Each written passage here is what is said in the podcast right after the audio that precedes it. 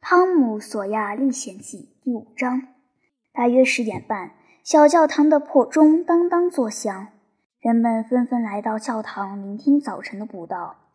主日学的孩子们分散开来，和自己的父母一起坐在长椅上，以便家长看管。波利姨妈来了，汤姆、西德和玛丽跟他坐在一起。汤姆坐在靠过道的位置。好，尽量远离打开的窗户以及窗外诱人的夏日风光。人们正顺着过道往里走。又老又穷的邮政局长往日风光不再。镇长和他的老婆，这儿居然还有一位镇长，不过和许多其他东西一样，只是一个摆设。治安官寡妇道格拉斯，风韵犹存，头脑聪明，四十来岁。是一位慷慨大方、心地善良的有钱人。他的山顶别墅是镇上唯一的豪宅。每逢节日庆典，他都会大宴宾客，甚至有点铺张浪费之嫌。圣彼得堡的人都以他为荣。有点驼背，但是德高望重的华德少校和华德太太，瑞弗逊律师，这位贵客刚远道而来。下一位是村里最漂亮的姑娘，好几个穿着棉布裙、绑着丝带的少女跟在她身后，她们个个都让小伙心碎。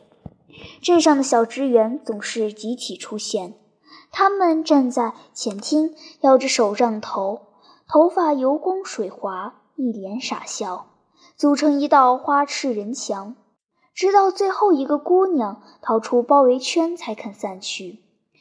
最后进来的是模范儿童威利·穆佛逊，他正小心翼翼地搀着妈妈，好像他妈妈是一片雕花玻璃。他总是领着妈妈来教堂，妇女们对他赞不绝口。所有的男孩都讨厌威利，因为他好的有点过分，完全就是别人家的孩子。每逢周日，他的白手绢总是从屁股后面的口袋里露出来。假装不经意的，汤姆可没有什么手绢。在他看来，带手绢的男孩都是装腔作势的假贵族。人已经到齐，于是又敲李次钟，以警告迟到的落后分子。教堂随后陷入庄严的沉默，只有站在二楼的唱诗班不时传来窃笑和低语。唱诗班总在布道的时候偷笑，或者小声讲话。我只见过一个有教养的唱诗班，但不记得是哪个教堂。事情过去的太久，别的都记不清了，只记得不是在美国。牧师把赞美诗发给大家，然后津津有味地开始朗读。这种特别的读法在本地备受推崇。他以中等音调开始，之后逐步上扬。等到某个点，调门再也高不上去了，就像跳水似的，猛地一降。别人苦战要得荣耀，血汗满背沙场，我岂可以安坐花轿，盼望抬进天堂？大家都认为牧师的朗诵出类拔萃，在教堂举办的联谊会上。他总是被要求来一段诗朗诵，朗诵完毕，太太小姐们便会把双手举起，再无助地落到大腿上，翻着白眼，大摇起头，仿佛在说：“简直是妙不可言，太美了，美得超凡脱俗了。”唱完赞美诗，斯布拉格牧师把自己变成了一副人形布告栏，开始宣读各类须知。像是会议啦、社团活动啦，诸如此类，仿佛可以一直读到天荒地老。这项奇特的习俗一直到现在还保留着。即使如今人人都能买到报纸，世事就是如此。陋习总是源远流长。现在牧师开始祷告，这是一次慷慨的祷告，确实很好，并且非常具体。他为教会祈祷，也为教会里的小孩子们祈祷。为村里其他教会祈祷，为村子本身祈祷，为郡县祈祷，为州祈祷，为州领导们祈祷，为国家祈祷，为国家的教会祈祷，为国会祈祷，为总统祈祷，为国家其他领导人祈祷，为在大海中颠簸的可怜水手祈祷。为成千上万在欧洲君主制和亚洲专制的铁蹄下呻吟的劳苦大众祈祷，为面对光明和福音却闭目塞听的人们祈祷，为遥远海岛上的异教徒们祈祷。最后的结局是：愿他所说的话得以蒙恩，如同种子撒进肥沃的大地。假以时日，便能喜得丰收。阿门。传来一阵衣服的摩擦声，站着的人们纷纷落座。本书的主人公并不喜欢刚才的祷告，只不过在默默忍耐，甚至有点忍无可忍。整个过程他都非常烦躁，因为汤姆在不知不觉间记住了祷告词的所有细节。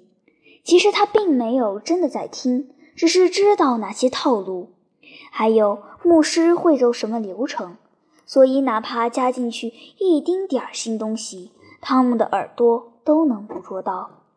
他会恨得咬牙切齿，认为多说一个字都是耍流氓。祷告进行到一半，一只苍蝇停在了汤姆前面的椅背上，开始折磨他。他先是平静地搓手，然后用胳膊抱住脑袋，拼命地揉，好像要把脑袋从身子上揉下来。那根细细的脖子一览无余。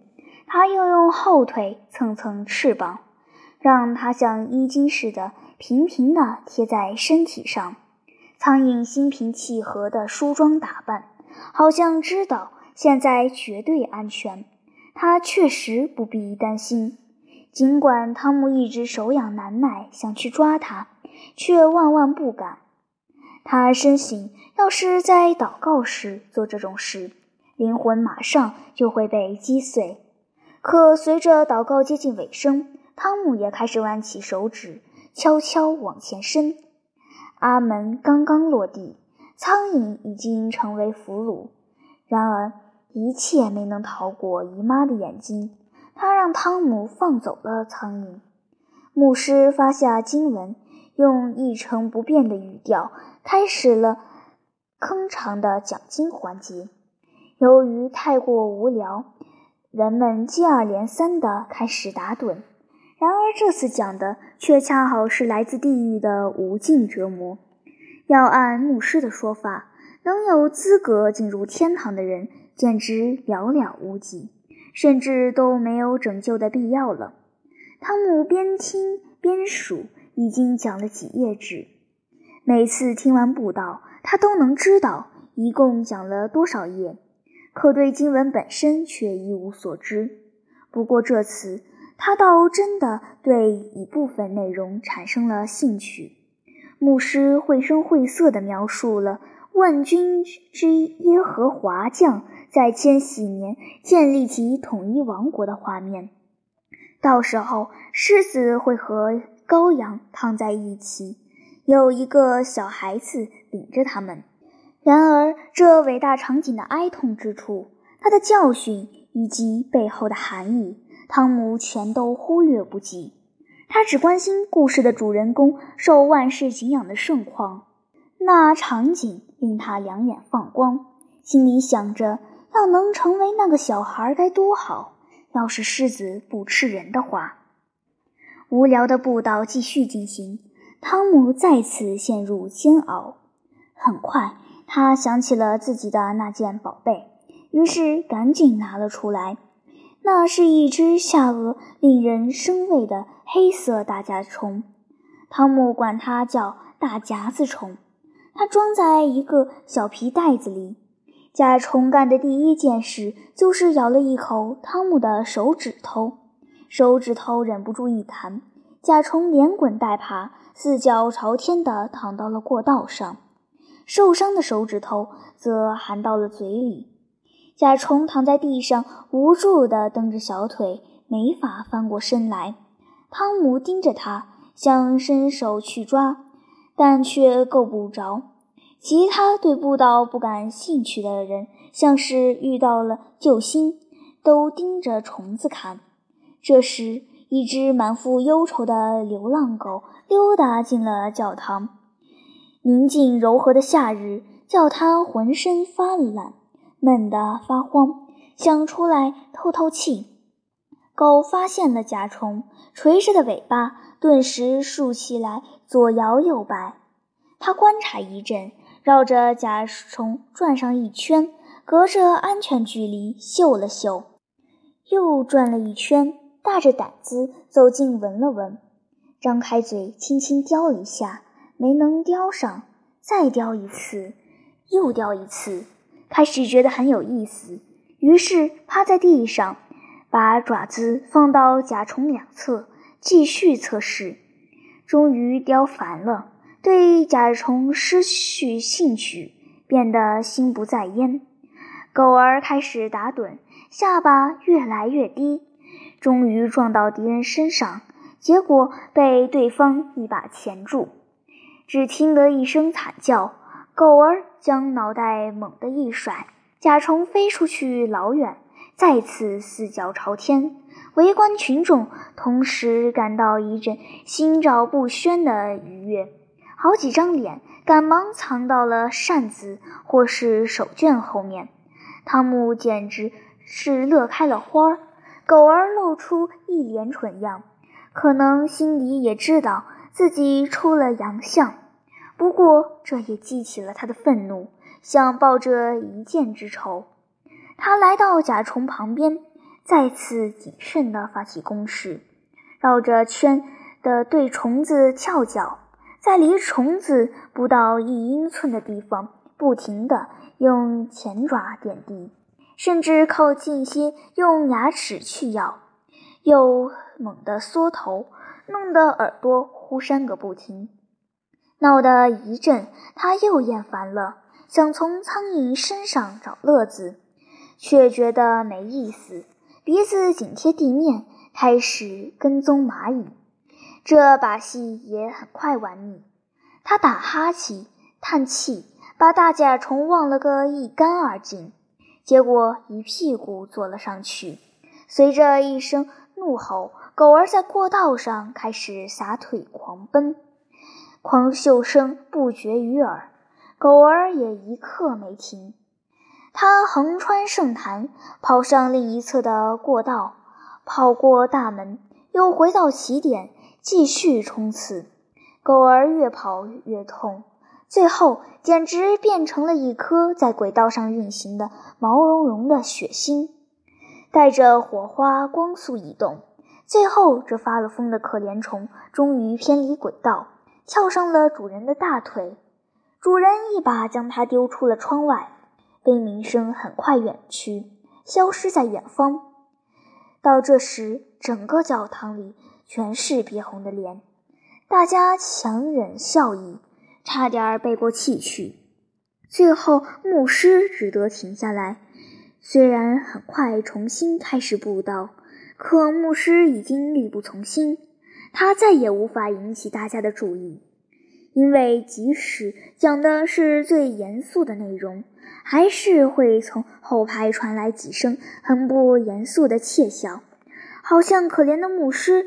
讲了什么搞笑的笑话？等布道终于结束，开始祷告环节，所有人都感到解脱。汤姆·索亚小朋友高高兴兴地回家了。